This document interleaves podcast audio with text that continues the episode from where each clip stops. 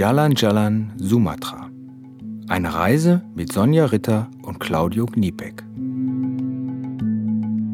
Teil 5 Nacht im Regenwald.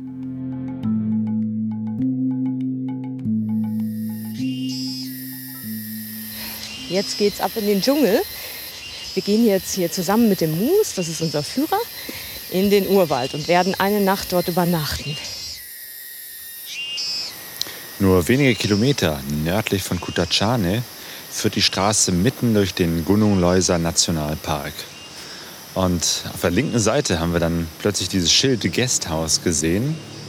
Und tatsächlich, hier ist direkt im Nationalpark so eine Lodge, wo man übernachten kann und von der man aus Touren in den Urwald machen kann.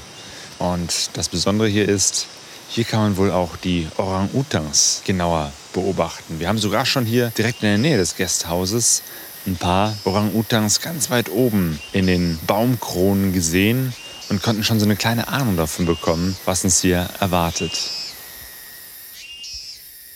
Wir gehen jetzt hier gerade von der Lodge weg, einen großen äh, Abhang hinauf.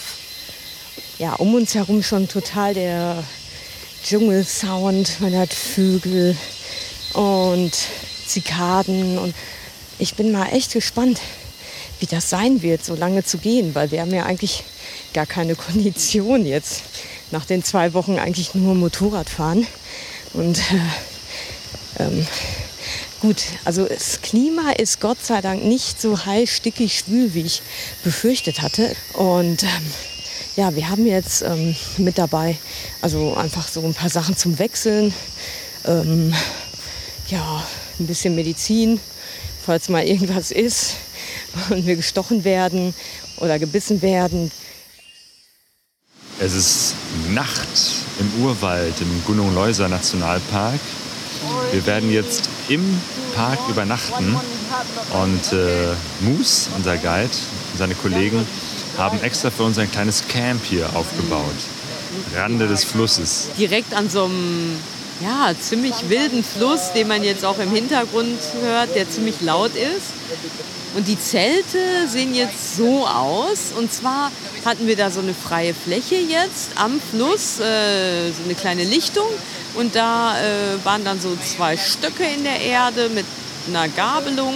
Und darüber haben halt, hat halt der Moose und äh, seine Kollegen, die haben dann so Plastikplanen gespannt. Und jetzt haben wir da so ein improvisiertes, äh, naja, also Zelt würde ich das jetzt nicht nennen. Das ist eher wie so eine Plane. Es ist auch offen, also es ist jetzt, es ist so ein bisschen wie Biwakking. Ne? Man ist dann im, wir haben einen Schlafsack und äh, so Isomatten und schlafen dann unter diesen Plastikplan und gucken mal, welche Tiere uns in der Nacht besuchen. Ja, und die haben für uns extra hier so richtig in einem ähm, Mittagessen und ja. gerade noch ein Abendessen gekocht mit ja. Töpfen auf dem offenen Feuer. Ja.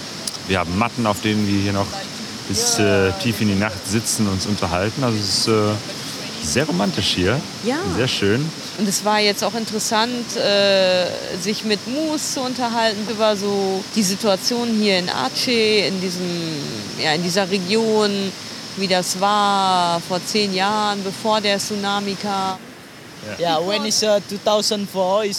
Hier kämpfte bis ins Jahr 2004 die indonesische Armee gegen Separatisten, die in Aceh eine unabhängige Provinz schaffen wollten.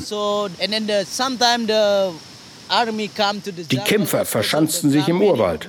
Und manchmal gab es hier heftige Gefechte bei denen viele Separatisten und Soldaten starben. Die Kämpfer für ein unabhängiges Aceh wollten eine eigene Regierung installieren, da es hier viel Öl- und Bodenschätze gibt. Sie wollten nicht, dass die indonesische Zentralregierung in Jakarta alle Gewinne einstreicht. Dann kam im Jahr 2004 der Tsunami, bei dem 300.000 Menschen in Aceh starben. Nach der großen Katastrophe gab es ein Friedensabkommen zwischen der Regierung und den Separatisten. Seitdem die Kämpfe beendet sind, geht es mit Aceh wieder bergauf.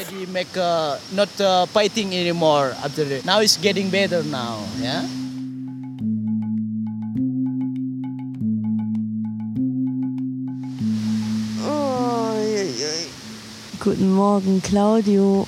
Guten Morgen, Sonja. Wie geht's dir? Oh, gut. Wir haben überlebt. Eine Nacht im Dschungel.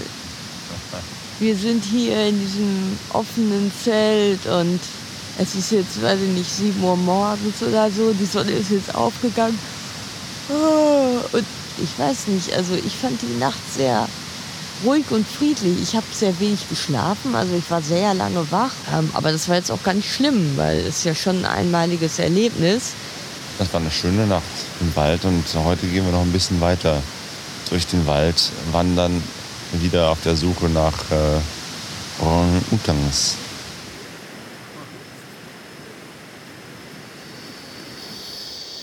Wir sind so ein bisschen durch den Wald gestreift und haben tatsächlich ein paar Bäume gefunden, wo auch ein Nest ist, wo insgesamt vier Orang-Utans sind. Man muss immer hin und her gehen, damit man sie gut sehen kann. Und jetzt stehen wir unter einem Baum, schauen hoch und sehen sie da. Sehen einen. Die zwei, ne? Einer, der hat ein kleines Baby, wahrscheinlich eine Mutter. Ja, und der isst die ganze Zeit. Also Blätter. Und das ist teilweise war das jetzt eine richtig wilde Verfolgungsjagd, ja. weil die so natürlich so geschickt sind und wir über Stock und Stein hier gestolpert sind. Ähm, und immer nur so einen kleinen Ausschnitt von denen gesehen haben, ein Arm, ein Bein. Und ja, jetzt sehen wir einen, der sich gerade ein bisschen bewegt mit seinem Baby. Ganz weit oben, zwischen so ein paar ganz dünnen Zweigen, hält sich total gut fest und knabbert ganz friedlich ein paar Zweige.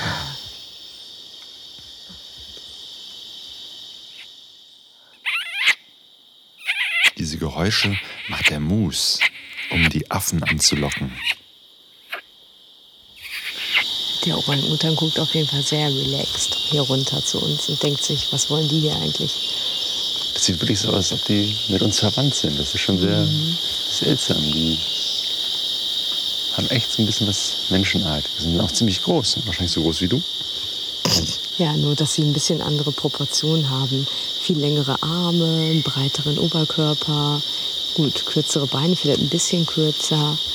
Ähm, ja, und dass wir nicht so gut klettern können natürlich.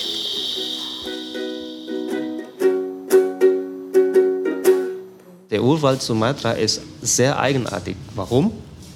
Wir haben fünf große Wildtiere, die sich äh, zusammenleben, die sich dasselbe Gebiet teilen. Wir haben Orangutan Sumatras, wir haben die Tiger Sumatras, wir haben äh, das Bär, die Bären, wir haben die Sumatra Nasshörner und wir haben die Sumatra Elefanten. So fünf. Man findet das nirgendwo, nur auf Sumatra.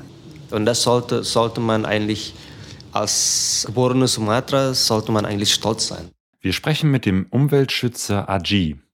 Der drahtige Indonesier setzt sich dafür ein, dass die letzten Regenwälder auf Sumatra erhalten bleiben. Ich komme eigentlich äh, ursprünglich aus Jakarta. Ich bin in Jakarta geboren. Ich habe zwischendurch in Deutschland studiert und als ich in 2004 zurückkam, wurde ich sofort danach mit dem Tsunami konfrontiert in Aceh. Und ich habe mich selber engagiert, um dort äh, irgendwie die, die, die Leute auch zu assistieren. Und ich habe in Aceh mit, mitgemacht. Ich, ich bin sehr interessiert in, in diese ganze Entwicklung und vor allem für, ich würde sagen, diese Wälder sind eigentlich das Kapital für die Leute hier, vor allem auf Sumatra, ja. Weil ohne, ohne diese Wälder würde man das Essen nicht auf den Tisch bekommen. Der Wald ist das, der Ursprung unseres, unser, unser Leben. Und äh, wenn man diese, diese Wälder nicht äh, schützen, dann werden wir auch unsere Zukunft verlieren. Ganz einfach ist es. Aji haben wir in seinem Büro getroffen. Er arbeitet hier für eine Umweltstiftung namens YEL. YEL ist eine Abkürzung von Yayasan Ecosystem Lestari. Das ist eine, eine Stiftung äh, für äh, nachhaltiges Ökosystem. Unser äh, Schwerpunkt ist die Konservierung von Orangutan Sumatras, welche aber nach und nach mehr und mehr gestört werden. Das heißt, wir, wir, wir verlieren Stückwälder, wir verlieren Fläche, Waldfläche. Das meistens wurde in Plantagen umgeformt und äh, wie der Trend momentan ist, herrscht eigentlich äh, Palmöl auf der Nummer 1. Man merkt ja auch äh, unterwegs auf Sumatra, links und rechts. Ja. ja. Genau, wir haben ganz viele Palmölplantagen gesehen. In einigen Stellen wirklich war es nur Palmöl, also äh, sehr, sehr viel Monokultur. Ich kann mir vorstellen, dass es der, der Umwelt nicht gut tut, wenn da so eine Monokultur über viele Kilometer herrscht. Da kommen wieder ein neues Problem für die ganzen äh, Waldökosysteme im Norden Sumatras.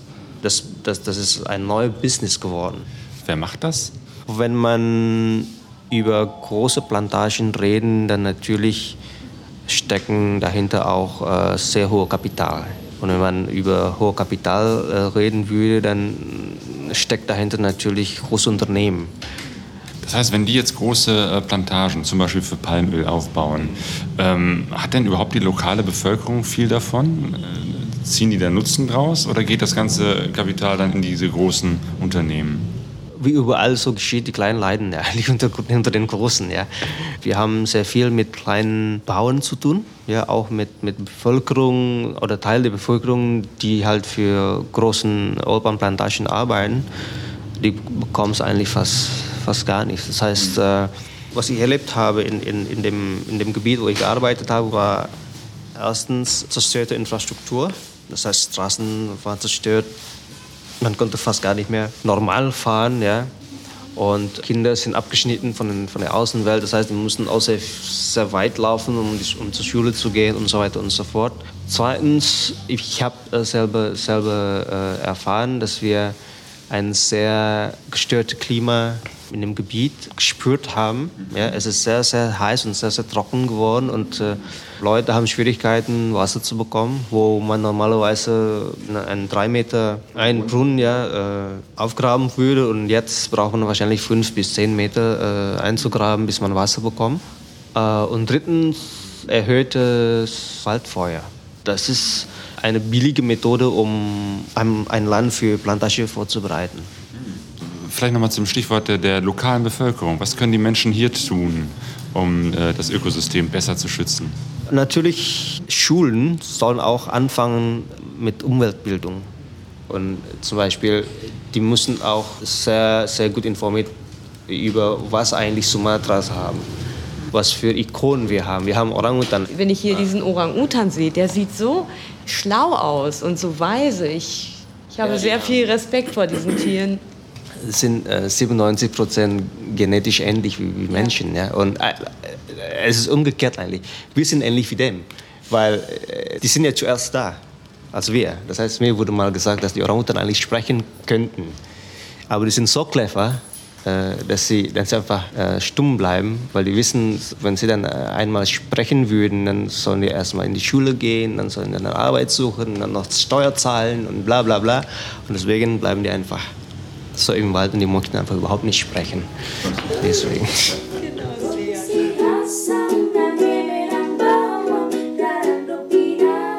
Jalan Jalan Sumatra. Eine Produktion von pegasoreise.de 2015.